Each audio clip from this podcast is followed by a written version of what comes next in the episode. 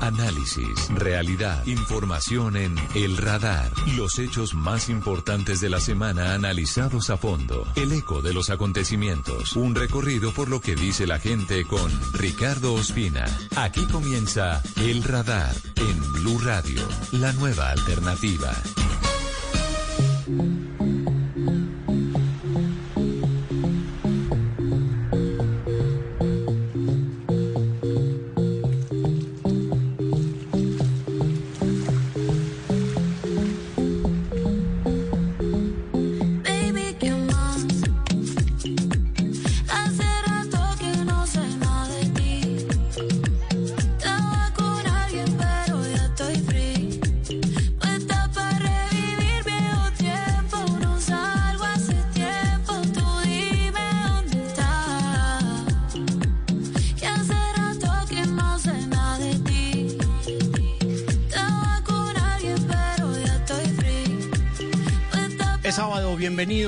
Radar bajo la dirección de Ricardo Espina. Soy Juan Camilo Maldonado. Escuchamos a Carolina Giraldo, más conocida como Carol G, que ha sido tema de conversación durante los últimos días. Su presentación en el Festival de Coachella en California fue realmente impactante.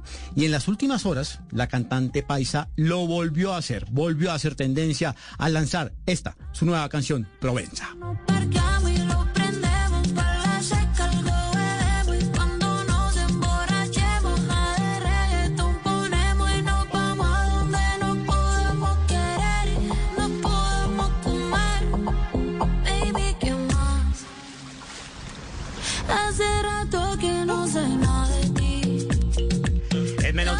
24 horas, el video oficial de Provenza en YouTube se convirtió en tendencia número uno en la plataforma. En este video, en la playa y acompañada de otras mujeres, Carol G crea un espacio en el que el poder femenino se ve y se siente. Una vez más, la paisa, la bichota, quiso enviar un mensaje de empoderamiento femenino.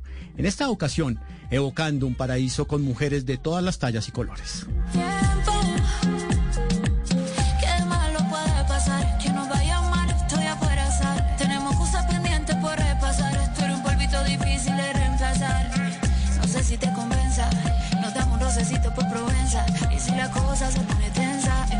De Carol G va muy bien con nuestro tema de esta tarde, de arranque hoy en el radar, porque las redes sociales han terminado siendo un arma de doble filo. Son una herramienta muy útil a la hora de compartir información. Incluso, pues, hemos visto cómo se exponen denuncias de casos de violencia, desapariciones, robos, pero también tienen una gran difusión en estas plataformas las fake news, el bullying y todo tipo de comentarios donde se agreden a otras personas y camuflan eh, este tipo de comentarios, de agresiones, pero pues la gente todavía cree que es chistoso, creen que es algo de humor atacar a la mujer o a otras personas a través de las redes sociales con insultos. Ana María Celis, muy buenas tardes, ¿cómo está? Hola Juan, buenas tardes. Bueno, muchas gracias por acompañarnos a los oyentes el día de hoy. Y como usted lo decía, las redes sociales pueden llegar a ser peligrosas por los comentarios que se dan ahí.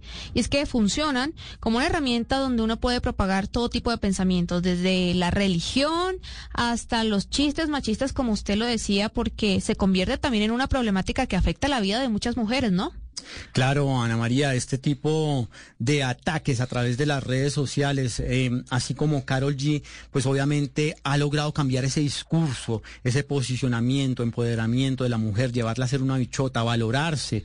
Sin embargo, hay otras personas que siguen teniendo un comportamiento sexista en las redes sociales. Yo le pregunto, ¿cuál es el tipo de humor que usted suele ver en las redes sociales? Mire, Ana María, yo creo que la situación ha cambiado mucho.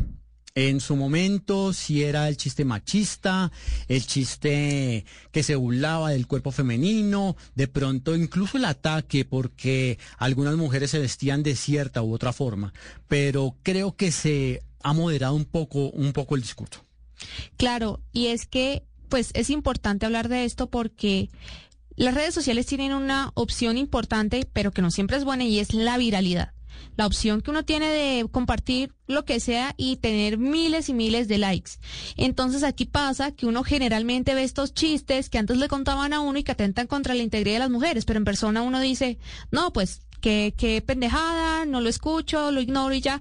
Pero acá en redes sociales a veces tienen miles y miles formas de compartirse y se escudan, como usted lo decía, en que es un humor Pero y que un no es ejemplo, malo. Ana María.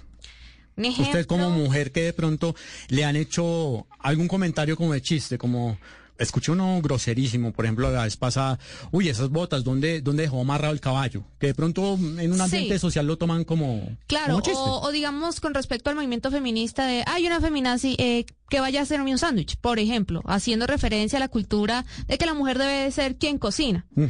Y que se respalda mucho en el tema de que es humor negro y que eso no tiene nada de malo, pero uno va a ver y, y es normalizar cierto tipo de violencia. Claro, claro, Ana María, y por supuesto también eh, esos chistes las rebajan, las humillan y puede terminar mal. Es un humor negro que incluso termina generando víctimas. Claro, yo no sé si usted escuchó alguna vez en algún momento aquel caso de un hombre que asesinó a una de sus parejas, un feminicidio, y él en sus redes sociales solía compartir eh, eh, estos chistes donde, ay, las mujeres son para limpiar, son para cocinar, mi mamá no la crió bien, y todo el mundo lo tomó como humor hasta que realmente asesinó a su novia. Eso es terrible, a- Ana María. Es importante esto que usted dice porque las mujeres realmente ven esto como un tipo de violencia, se sienten agredidas mucho más cuando estos comentarios machistas vienen de hombres cercanos en sus vidas. Que vean algún tipo de humor en un feminicidio o violencia es preocupante. Carla Mendoza nos cuenta su experiencia. Considero que el machismo sí se propaga y se ve muy a menudo. Por ejemplo, cuando vemos comentarios sexistas hacia las mujeres, cuando suben sus fotos más, más explícitas, por decirlo así. También por medio de los memes en los que se refieren a las mujeres como infieles, bandidas, feminazis Medicina Legal para el 2021 reveló unas cifras preocupantes porque 98.545 mujeres fueron víctimas de algún tipo de violencia. De estas, 797 corresponden a asesinatos. Es decir, que 16.402, por ejemplo, fueron de violencia intrapersonal, 15.600 por delitos sexuales, 8.500 por violencia intrafamiliar y 23.000 por violencia de pareja y se presentaron 394 casos de suicidios, ¿no? O sea, lo que puede llegar a ser este tipo de acoso, que una mujer se suicide porque no puede lidiar con la presión de, de estos actos. Claro, es que allí es donde la lleva su acosador, la lleva a tal punto que en medio de una situación desesperada, en medio de una situación de que te amenazo con publicar tu vida íntima, pues esto, esto termina en la muerte. Ana María, lo que realmente representa esto es que en nuestra sociedad sigue arraigado el tema del machismo. Yo en estos momentos tengo 40 años, a mí me criaron diferente. Eh, en mi casa, realmente mis hermanas, eh, pues obviamente eran las encargadas de atender a mi papá. Eh, mis hermanas no podían salir eh, o abandonar la casa si no estaban casadas. Eh, era una sociedad muy, muy, muy machista. ¿Usted cuántos años tiene? Yo tengo 21 y por el contrario suyo, pues en mi casa sí es de una manera más liberal. Entonces, por ejemplo, en mi casa nos atienden primero a nosotras las niñas, mi papá es más como primero vamos a servirle a ellas. No están, no está tan arraigada esa creencia, pero que persiste también en algunos casos, como que una mujer no puede salir sola a la calle de noche porque le puede pasar algo, que es mejor que vaya con un hombre. Son cositas que uno puede seguir viendo y que siguen normalizadas, pero siempre es diferente por generaciones. Eh, estamos en un proceso de reeducación, Ana María. A mí me pasó algo muy particular. Una vez eh, me estaba bajando de un taxi con una compañera de trabajo más o menos de su edad. Le extendí la mano para que pues ayudarla a bajar. Y ella me dijo, no, yo puedo sola.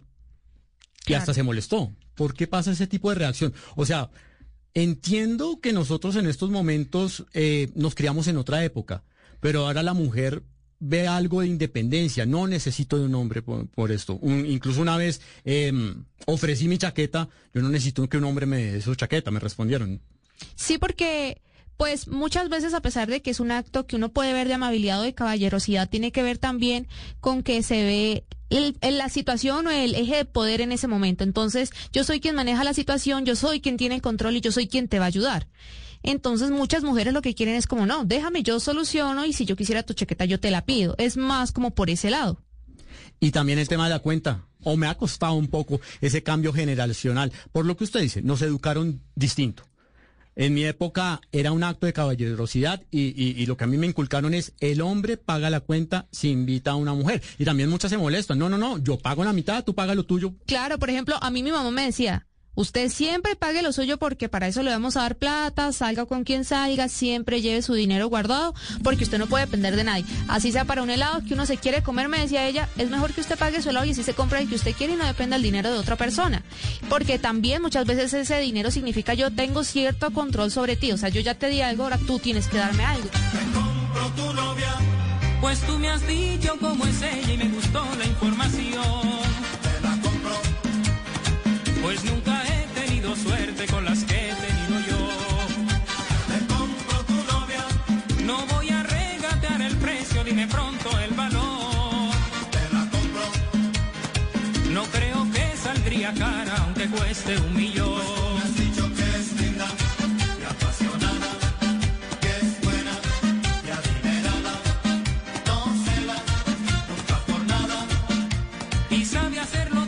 Bueno, un cambio un poquito brusco en la música. Escuchamos Te compro tu novia, una canción de 1994 de Ramón Orlando. Ana María Celis, pues, ¿por qué la escuchamos? Bueno, pensemos un poquito en la letra. Mire que ahorita escuchamos, te la compro, no creo que salga cara ni aunque cueste un millón, ¿sí? O sea, cómo este, hablamos de las generaciones de la violencia, de cómo nos hemos criado, cómo está la, la gente bailaba la canción antes en los matrimonios, en las fiestas de 15 años, cómo vamos a comprar una mujer ni aunque cueste un millón, o sea, le estamos dando el valor a una mujer, a un sujeto que no debería tener valor. ¿Y por qué la vamos a comprar? Él dice que es que no sale, no habla, un comportamiento hegemónico para una mujer, pues perfecta, entre comillas, que podría eh, gustarle a un hombre. Es otra época distinta, se lo decía yo antes, Ana María, y precisamente me gusta como apoyarme en ese cambio de pensamiento, porque obviamente es una cultura muy arraigada, es como nos educaron, por eso integramos pues a este radar de sábado a dos de nuestros periodistas jóvenes, Oscar Torres y Dana Vargas. Buenas tardes, ¿cómo van? Buenas tardes, Juan Camilo y Ana María. Juan Camilo Oyentes, buenas tardes. Bueno, Dana, comienzo por usted. ¿También piensa lo mismo de te compro tu novia? ¿Es, es, así? Es, ¿Es una generación que de pronto tenía como un concepto de posesión por la mujer? Sí, yo creo que este tipo de música como que aunque es romántico, la gente la salió a bailar, incluso ahorita todavía pues como que tiene un mensaje por debajo en el que como decía Ana María pone a la mujer como un objeto. Puede que hoy en día no nos ofenda, pero como que ese mensaje sí queda ahí en la sociedad. Oscar, ¿usted cuántos años tiene? Yo tengo 21 años. 21 años. Eh, ¿Lo criaron también con ese, eh, ese tipo de educación en el que la mujer es la que debe responderle al hombre? Sí, Juan Camilo, ciertamente yo creo que aunque en mi hogar siempre hemos sido bastante liberales, el, estigma de que la mujer siempre debe estar en la casa, debe cuidar de los hijos, siempre debe estar ahí para la protección de ellos, sí es algo tanto que viene desde mis abuelos hasta mi madre hoy en día, y yo creo que es algo que, que digamos que culturalmente empezamos a nosotros desde, desde muy niños a crearnos de esa manera. ¿Dónde marcar, Oscar, el límite? Hablamos ahorita con, con Ana María, el límite entre lo que es chistoso y lo que es ofensivo en redes sociales cuando se habla a una mujer, a un joven como usted. Yo creo que es muy difícil, Juan Camilo, hoy en día tener esa diferencia y esa línea. Yo creo que es uno de los debates que se está dando en este momento en redes sociales. Es cómo diferenciamos, incluso lo hemos visto en el humor, cómo el humor también se ha cancelado a partir de que se mete o se, se está vulnerando a las comunidades. Eso yo creo que es una línea muy delicada. Yo creo que el respeto o en el momento en que se ofende a la persona por su sexualidad, por su orientación, por cualquiera otra, por la religión incluso, eh, o en este caso que estamos hablando sobre la violencia sexual o la violencia de género, yo creo que eh, es muy importante tener en cuenta que esos eh, mensajes que están dando las redes sociales también son muy potentes porque le llegan a muchas personas sin ningún filtro. Dana, ¿usted cuántos años tiene? Tengo 23 años. Eh, ¿Cómo ha vivido de pronto ese acoso? Esa sensación de que esta persona realmente no es chistosa. O sea, realmente lo que dices no es chistoso, me estás acosando. el acoso lo he vivido más que todo, digamos, en la calle, que es cuando, bueno, uno va caminando normal hacia su casa, hacia el trabajo y empiezan los comentarios molestos que obviamente uno por miedo no puede responder y aunque uno quiera, como que eso se le impide el miedo, igualmente es muy inseguro hacerlo. Y bueno, en los chistes, como que también es una situación en la que uno no sabe qué hacer. Si uno está, digamos, con los amigos y todo eso, como que si hay un punto en el que ya llega a ser muy ofensivo, pues uno simplemente no se ríe y uno se dice como, oye, basta, como esto no es chistoso. Pero pues igualmente... Y en redes sociales.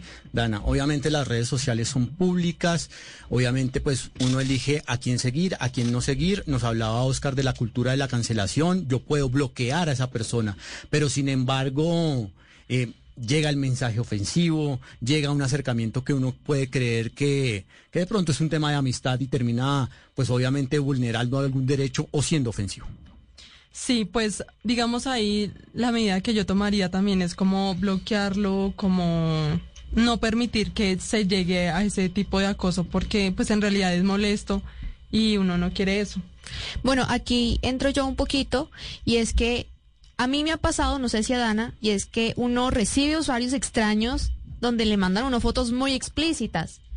Mm, eh, aquí realmente la pregunta es, ¿qué le hace pensar a esos hombres que uno quiere ver esas fotos explícitas sin ni siquiera conocerlos, sin ni siquiera mandar una hola?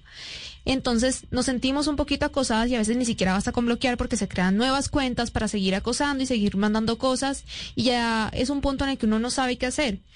Yo he tenido que publicar en varias ocasiones, decir, oigan amigos, ayúdenme bloqueando esta cuenta, denunciando porque no me quiere dejar quieta esta persona, me está mandando fotos de pues de su cuerpo y no me siento cómoda y más allá podría haber otra cosa, ¿sí? Que, no sé, lleguen a la casa de uno, que pase otro tipo de violencia. Sí, además porque las redes sociales como que uno muestra todo, ahí está la vida de uno, entonces como que Sí, exacto. Uno tiene que o, pedir ayuda. O, por ejemplo, yo pongo algo de, no sé, valoración femenina, de tenemos que creernos, amarnos y dale, femina, sí, vete a, a hacerme un sándwich. O sea, dicen que ya uno es muy exagerado. exacto, o sea, ya, pues no es chistoso.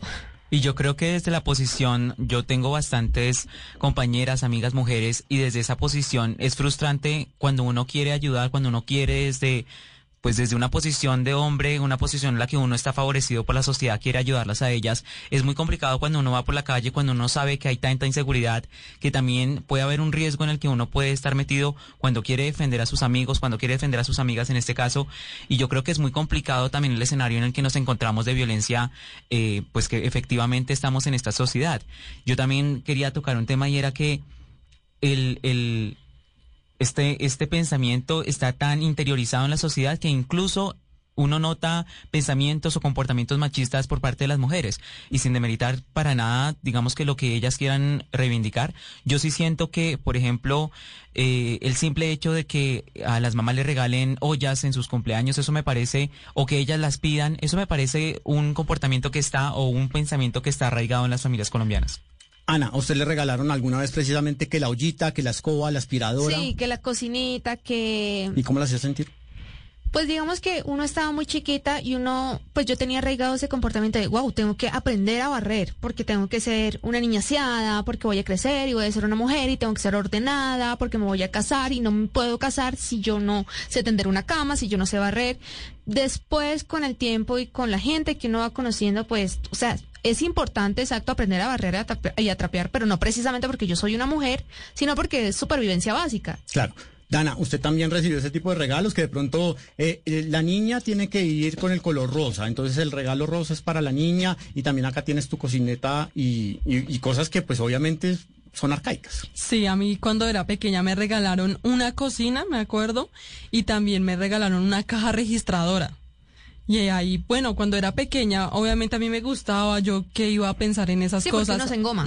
Pero ya, digamos, cuando, digamos, hoy en día, no digo, uff, me molestan, no me hubiera gustado que mis papás me regalaran esto porque, bueno, digamos que en la casa, en mi caso, todos ayudamos. Mi papá no es como que uno le tenga que hacer todo, lavarle los platos, servirle la comida, no.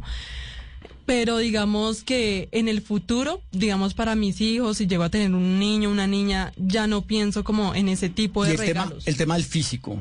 En- Yo, por ejemplo, veía que a mis hermanas les regalaban que el tocador, que el lápiz labial, siendo niñas. O sea, estamos hablando de una niña de 9, el 10 años. maquillaje. El maquillaje. Cómo las iban como enrolando para lucir perfectas, para ser aceptadas. Sí, Sí, para gustarles a los demás y no nos enseñan tampoco a gustarnos a nosotras mismas, a tener ese valor propio y ese amor propio de me acepto como soy. No, o sea, yo desde muy chiquita me planchaba el pelo porque quería verme bonita para los otros niños porque nos enseñaron que era así, ¿no? Yo también. Y lo compartíamos entre niñas en el colegio y llevamos la plancha y no, pero planchémonos porque es que estando onduladas no vamos a estar bonitas y no nos van a ver bonitas, tenemos que hacerlo así y tenemos que echarnos el labial mágico porque si estamos muy pálidas no les vamos a gustar, no vamos a parecer bonitas. Ese pensamiento afecta mucho la autoestima y lo ve uno más adelante cuando ya es más grande, que tiene problemas de confianza en uno mismo, de seguridad y pues es terrible porque es, ya es- afecta psicológicamente. Sí, incluso, incluso cuando yo era pequeña me alisaba tanto el cabello en el colegio que mi mamá me tuvo que decomisar, o sea, Sí, esconder la plancha para me que llegué a quemar una no mano con me una maltratara Mm. el cabello. Y digamos, ese era uno de los castigos. Me iba a mal algo, le escondemos la plancha. Es el tema de cómo una sociedad, una cultura educa a las niñas o le dice a las niñas desde muy pequeñas cómo comportarse para ser un estereotipo lo suficientemente perfecto para gustarle a los hombres. Sobre el tema nos habla Vanessa Lara de la Red Jurídica Feminista. realmente no somos como un sujeto de deseo, sino somos el objeto de deseo. O sea, como somos algo que se tiene que hacer desear por ese otro y no somos sujetos que se apropian de un deseo. If you're still in a position where you're getting dick pics, ladies, I have a suggestion for you. When you get a dick pic, send back a dick pic.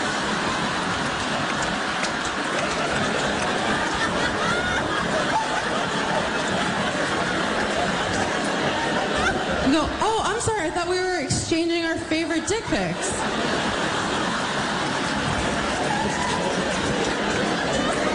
Dick for dick, pic for pic, no? Esta persona que ustedes escuchan, no sé, no sé si la tienen en el radar, como se llama este programa en el radar, es la comediante estadounidense Amy Schumer. Ella es eh, una persona que es activista, es activista precisamente, fue arrestada en los Estados Unidos eh, protestando por los derechos de la mujer, de decir ya basta frente a este tema del Me Too que estalló en Hollywood, frente a este acoso por parte de productores, de directores contra mujeres.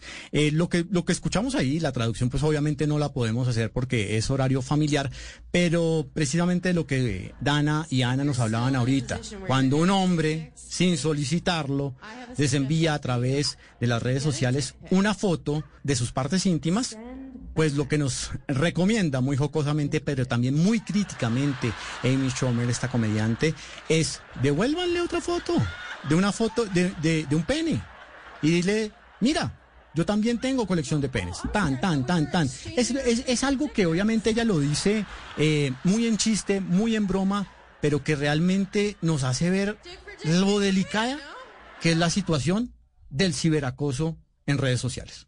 Claro que sí, Juan Camilo. Dos cosas. Una, como les decía ahorita, que yo en algún momento intenté eso y la persona me respondió como qué rico, entonces súper raro porque uno no sabe ni siquiera qué responder. Y la otra es que una amiga casi fue atacada con ácido, fue amenazada de sufrir heridas con ácido en la cara porque una persona la estaba atacando constantemente a través de mensajes, se creó muchas cuentas, y le decía respóndeme, respóndeme, y él hablaba solo en el chat con ella, le decía ¿cómo te fue hoy? Ah, muy bien, y él se respondía solo y al final el último mensaje que le mandó es como, bueno, pero usted no me respondió, entonces no se extrañe que yo pase por su casa y le eche ácido en la cara. Y el susto que uno puede llegar a pensar y a pasar en ese momento es tenaz porque si lo dice puede ser capaz de hacerlo. Bueno, pues yo digo que sería una buena alternativa, la verdad no lo había pensado, pero creo que si me llega a pasar lo voy a hacer para ver qué pasa, porque claro, ellos son felices cuando envían ese tipo de fotos, pero vamos a ver qué pasa cuando uno les devuelve también una foto. Pero ¿cuál es la motivación? Que eso es lo que a mí me gustaría saber. Yo como hombre un día me levanto y digo voy a conquistar mujeres mandando fotos íntimas no solicitadas? O sea, ¿es una herramienta para qué? Se supone, pero es que en realidad no, o sea, no sé qué le pasa por la cabeza a los hombres, pero en realidad esas fotos muchas veces no Generan, incomodidad, nada. generan Sí, no incomodidad generan y nada más.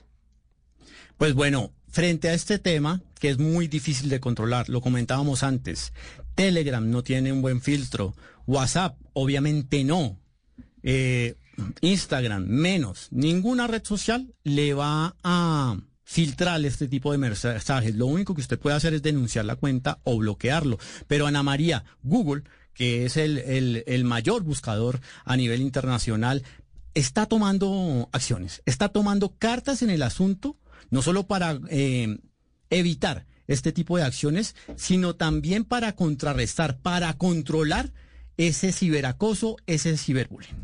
Pues venga, Juan Camilo, es bien interesante lo que ellos vienen trabajando y es aplicar un nuevo algoritmo. Este algoritmo básicamente lo que hace es reducir las búsquedas y calificar como spam cierto tipo de palabras y cierto tipo de imágenes explícitas para que cuando los usuarios vayan a hacer sus búsquedas no les aparezcan. Susana Pavón es la gerente de comunicaciones corporativa de Google en América Latina y nos cuenta y explica más acerca de este nuevo algoritmo. Una forma de abordar esto es con el modo Safe Search o búsqueda segura, que ofrece a los usuarios la opción de filtrar resultados explícitos.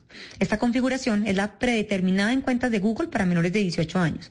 Incluso cuando los usuarios elijan tener Safe Search desactivado, nuestros sistemas ya reducen resultados subidos de tono y no deseados para las búsquedas que parecen no tener intención de encontrarlos. Este es el panorama de cómo se vive el ciberacoso, la violencia, la agresión, el abuso y el machismo en redes sociales. Y cómo le podemos poner control, no solo de nuestra parte, sino también, qué bueno, que esos grandes gigantes de la tecnología como lo es Google se involucren en este proceso.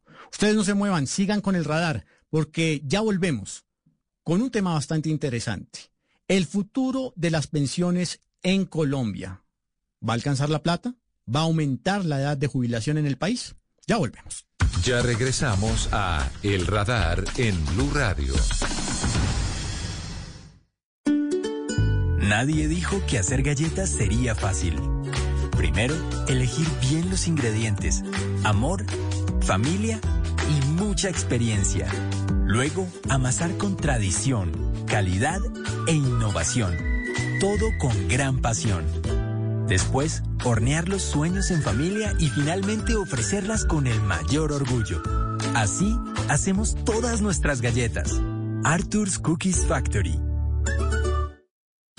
Este sábado en Travesía Blue les contaremos que se siente volar a 900 metros de altura en un globo aerostático. Los llevaremos por los mejores destinos para vivir esta experiencia. ¿Saben cuál fue la primera ruta turística en la historia? Hablaremos de la ruta de la seda, comercio, especias, inventos, viajeros que transitan miles de kilómetros de la ruta de la seda 2.0. Pilas estudiantes de gastronomía. En el mundo a la carta, historias y sazones, un concurso para celebrar la cocina colombiana. Alisten maletas porque viajamos este sábado a las 3 y 10 de la tarde con Travesía Blue. Travesía Blue por Blue Radio y bluradio.com. Blue Radio, la alternativa. Volvemos con El Radar en Blue Radio. Seguimos en el radar hablando de las principales noticias de la semana y uno de los ejes centrales del Congreso de Asofondos que se adelantó esta semana en Cartagena tiene que ver con la amenaza para el ahorro de los trabajadores que se encuentran en los fondos privados. La propuesta pensional del candidato presidencial Gustavo Petro, en la que se contempla, entre otras cosas, que una cuantía de hasta 20 billones de pesos anuales de cotizaciones de fondos privados pase a pagar las mesadas de los actuales pensionados de Colpensiones. Nos atiende desde Cartagena este sábado, ya culminando el Congreso de Asofondos, Juan David Correa es presidente de la AFP Protección y también presidente del Consejo Directivo de Asofondos. Doctor Correa, buenas tardes. Buenas tardes. Juan Camilo, un placer escucharlos en este sábado ya fin de semana, descansando todos un poco de lo que ha sido una semana bastante interesante eh, alrededor de una conversación muy amplia sobre temas de pensiones en Colombia y en el mundo. Muchas gracias por este espacio. Doctor Correa, arranquemos hablando precisamente de este tema, la propuesta pensional del candidato del pacto histórico Gustavo Petro. A su juicio, ¿esta propuesta ¿se puede considerar una expropiación?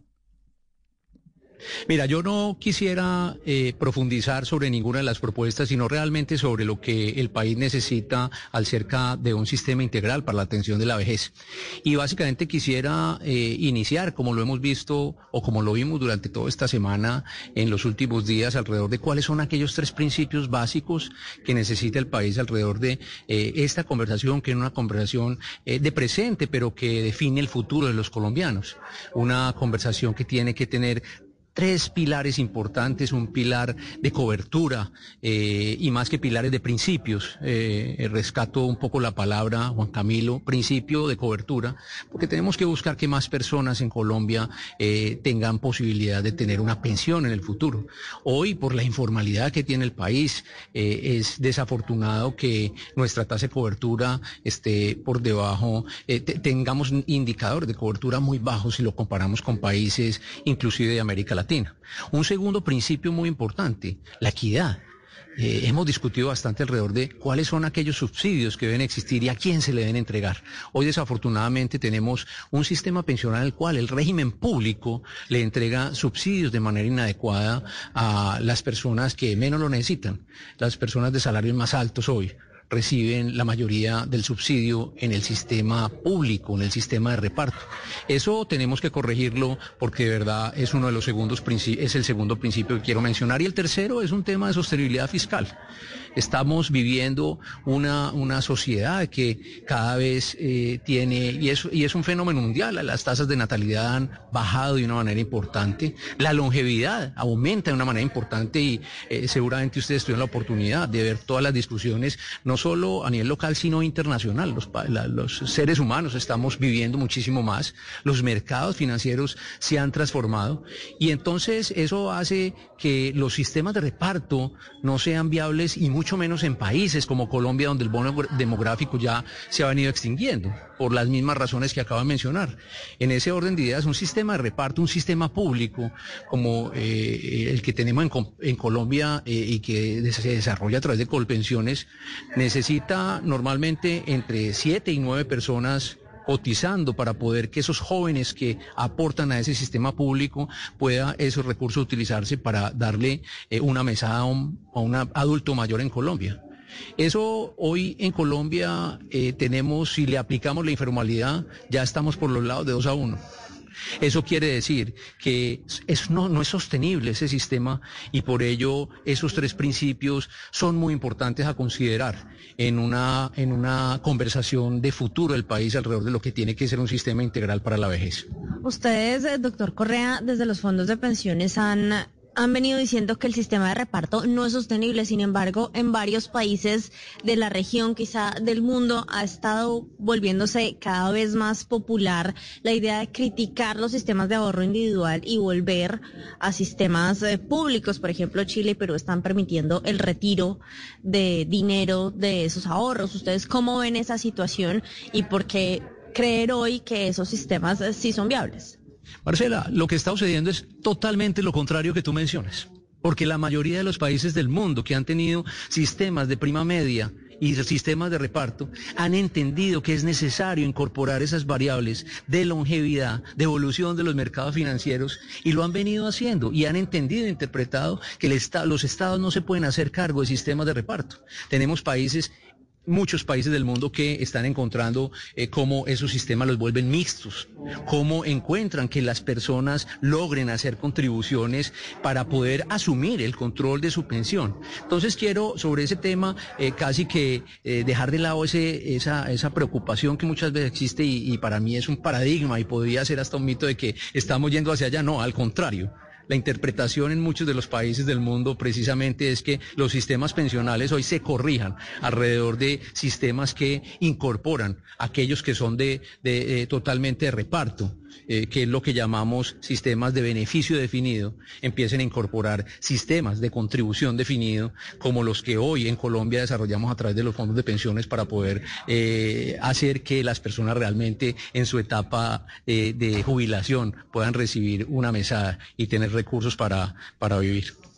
Precisamente, doctor Correa, en el marco de este Congreso, pues se conocieron cifras preocupantes de, de, lo que se espera de esta bomba pensional que siempre, siempre nos tiene a los colombianos haciendo ahí tic-tac, tic-tac, pero nunca, nunca po podemos concretar como algo de fondo. De 6.5 millones de adultos mayores que tiene Colombia, solo 1,6 millones gozan de pensión. ¿Cómo se proyecta esta situación para los próximos años?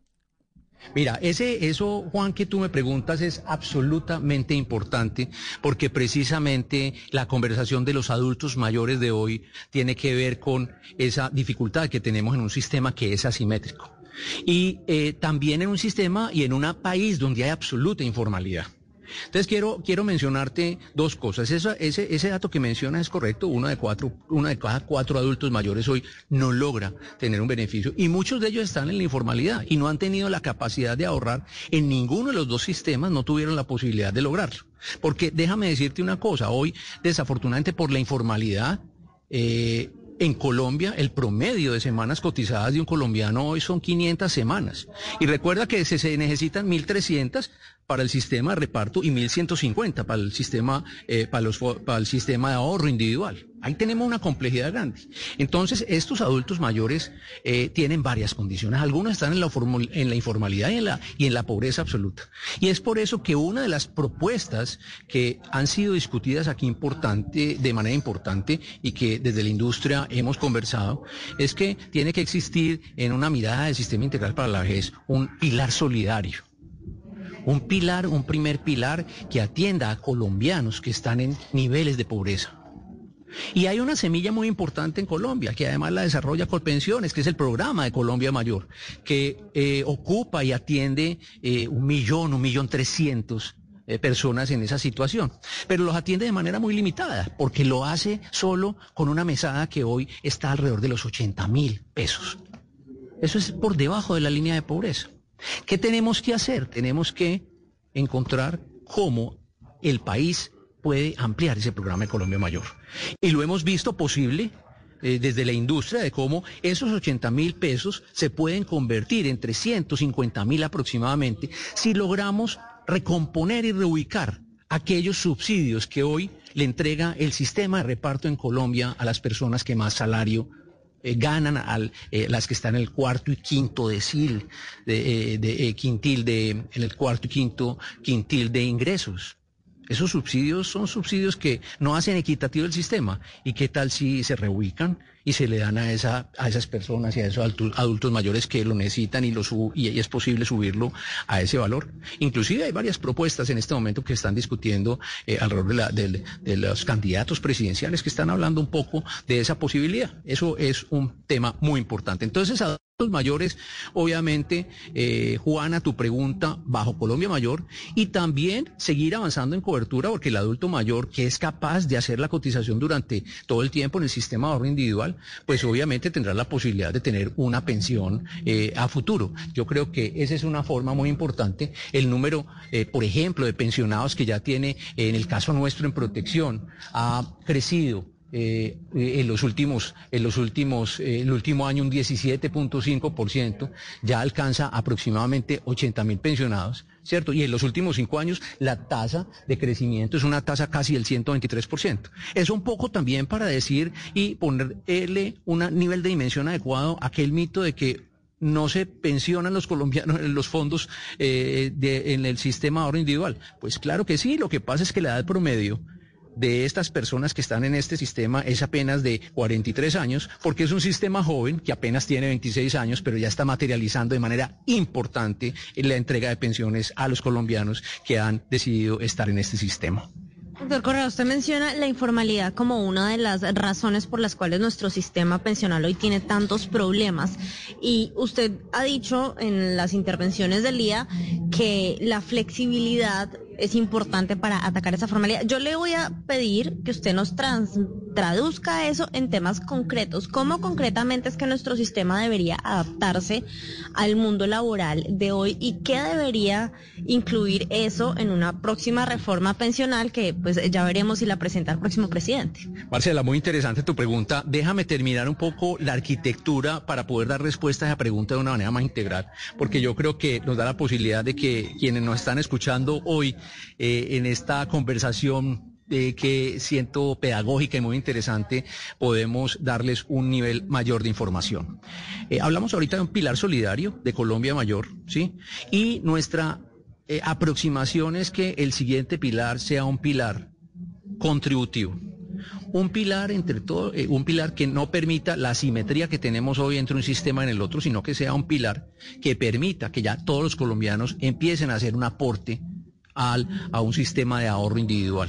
Ese sería el segundo pilar, es un pilar contributivo, donde pueden estar prestando ese servicio, Marcela, todo tipo de compañías, los AFPs, pero también Colpensiones podría ser una AFP pública, una compañía pública como existen en, hay fiduciaria en Colombia privadas y públicas, hay compañías del sector financiero privadas y públicas, debería poder existir eh, AFPs privadas y públicas, pero eso sí, bajo las mismas reglas de juego, porque no podemos seguir teniendo a los colombianos y a los jóvenes hoy pensando si estoy en colpensiones o en los fondos. Solo déjeme decirle una cosa, Marcela, usted que es una mujer joven, eh, quiero solo decirle que cuando uno está joven de cara al sistema actual, uno debe esperar en el régimen actual hasta los 10 años que le falten a una mujer, o sea, a los 47, ¿sí? O a un hombre a los 50, y- eh, a los 52, para poder ir a hacer una doble asesoría que le diga que le conviene más. Pero antes, recuerde que cuando uno está en el sistema de ahorro individual,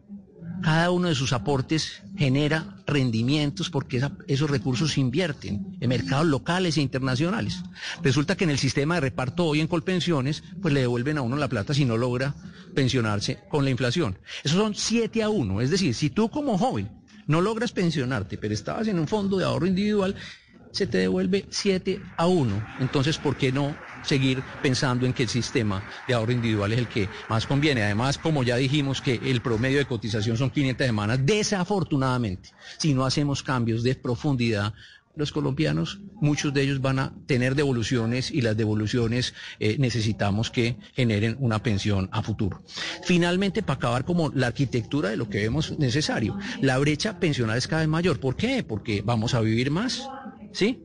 Y esa, porque la, la- la- vamos a vivir muchos más años, como lo habíamos mencionado, y eso hace necesario que ahorremos más. Antes trabajamos, empezábamos a los 20, nos jubilábamos a los 62, trabajamos 40 años, Marcela, para vivir 20. Pero es que hoy vamos a trabajar esos mismos años para vivir no 20, sino 40. Eso desde la, desde la numerología y las finanzas simples implica, implica que tenemos que ahorrar más. Y por ello hay que tener un tercer pilar voluntario que además eh, una cosa muy importante del sistema de ahorro individual hoy es que les doy un dato importante eh, a Marcela, Juan Camilo, a todas las personas que nos están escuchando. De cada 100 pesos que una persona obtiene de pensión hoy en el sistema de ahorro individual, en de las AFPs, pues casi el 70% corresponde a rendimientos, a la gestión que estamos haciendo permanente. Entonces, pilar solidario, Pilar solidario, Colombia Mayor es el que lo recoge, pilar contributivo, reglas de juego simétricas y pilar voluntario.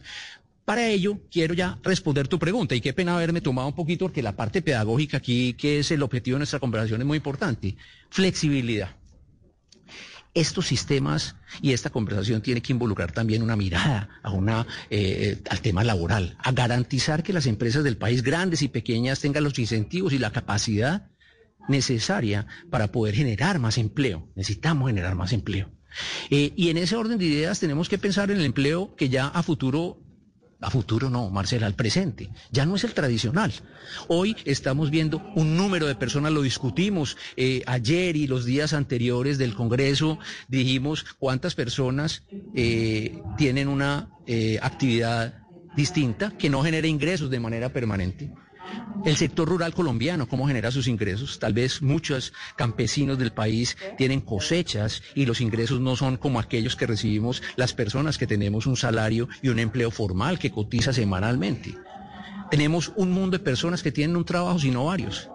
Tenemos emprendedores en el país. Tenemos personas y jóvenes colombianos que viven en el mundo digital y que trabajan de una manera diferente.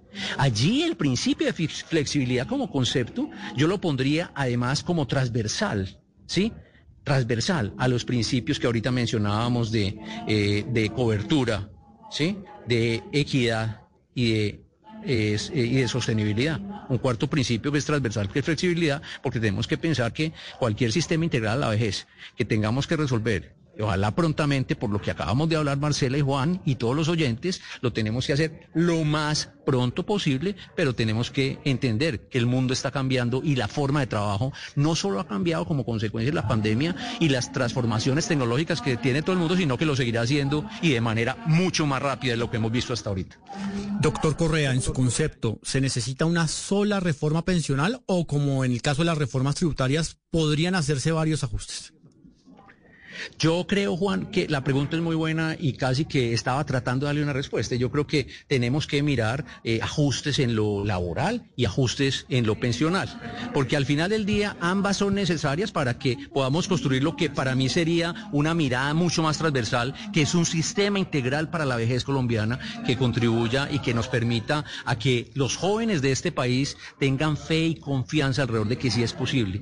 Y yo quiero de verdad mandarle un mensaje a todos los colombianos porque la disciplina y muchas veces eh, lo hacemos y desde protección inclusive eh, muchas veces le decimos a las personas y a los jóvenes hay que hacerlo y les ponemos eh, tareas y, y lo hacemos porque realmente es una cosa que es un deber de cada joven tener confianza y entender que es posible pensionarse y con estos ajustes que yo soy optimista de que eh, sean liderados por eh, el próximo gobierno en este país eh, con una participación muy activa de todos los sectores estoy muy optimista de que los hagamos y los hagamos prontos para resolverlo. Yo definitivamente creo que esta es una conversación que involucra a muchos actores no es solo por supuesto el gobierno debe ser quien nos lidere esta conversación pero por otro lado, me parece muy importante que la academia, eh, el sector empresarial, en general todo el país, nos sentemos a conversar nos sentemos a conversar alrededor de lo que tiene que ser eh, una solución para los colombianos que, que, debemos construir entre todos con mucho optimismo,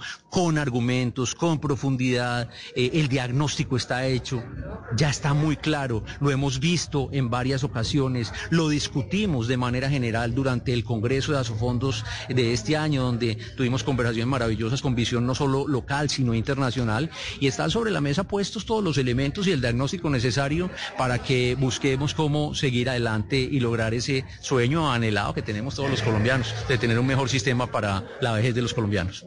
Bueno, yo creo que no podemos eh, dejarlo pasar ni dejarlo ir sin pedirle que se ponga un ratito nomás la camiseta como el presidente ya no del Consejo Directivo de Asofondo, sino de protección y ahí le hago una pregunta relacionada pues con el portafolio de inversiones. Quiero que nos cuente cómo les ha ido con las inversiones en infraestructura y también pues cómo les ha ido con uno de los movimientos de mercado más importantes de este año que han sido las las OPAs por compañías eh, de Nutresa y de Sura. Y pues bueno, cuéntenos cómo, cómo les fue a sus afiliados. Marcela, inclusive no me quisiera quitar la camiseta porque creo que esta es una conversación pedagógica y me parece que debemos terminarla de la siguiente manera. Lo primero es que uno de los valores importantes de toda esta industria y lo que se ha hecho en los últimos 26 años es la posibilidad de tener portafolios diversificados. ¿Sí?